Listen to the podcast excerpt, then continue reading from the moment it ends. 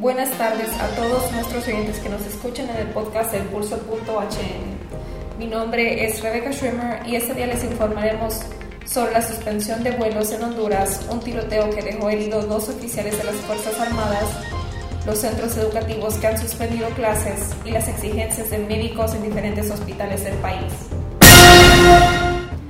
Autoridades hondureñas anunciaron la restricción de personas extranjeras por vía aérea, marítima y terrestre que provienen de países donde hay un mayor número de casos de coronavirus. El Instituto de Migración emitió un comunicado haciendo un llamado para que los hondureños abstengan de viajar, sobre todo a países como Italia, China, España, Corea del Sur, Alemania, Francia, Japón y entre otros. No obstante, Edgardo Maradiaga, gerente de aeropuertos de Honduras, sostuvo que los aeropuertos están operando de manera normal. Dos miembros de la Fuerza Armada de Honduras fueron tiroteados por un desconocido en la madrugada por la calle 7 de Comayagüela.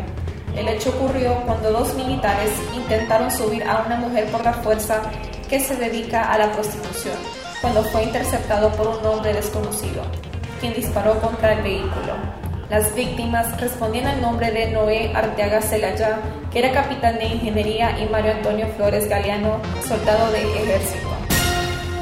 Esencial para el desarrollo de la economía del país son los aeropuertos y los aeropuertos deben permanecer abiertos y únicamente por alguna, alguna disposición de fuerza mayor podría impedir que esto sucediera. Puede anunciar que las operaciones de nuestros aeropuertos continúan siendo normales, no hay ninguna cancelación o suspensión anunciada por ninguna aerolínea. El tráfico de pasajeros reportado hasta la fecha ha sido de total normalidad. ¿Qué aerolínea ha detectado baja en los vuelos? No tenemos ni esa, esa disposición, esa, esa información al, al momento. Como le indicaba, ninguna aerolínea está reportando caída hasta este momento en el tráfico de, de pasajeros. La decisión. La Universidad Nacional Autónoma de Honduras fue uno de los primeros centros en suspender las clases a nivel nacional y comenzará un proceso de virtualización de la enseñanza. Asimismo, el ministro de Educación Hernando Hueso anunció que se suspenderán clases de centros educativos públicos y privados por 14 días ante la llegada del coronavirus.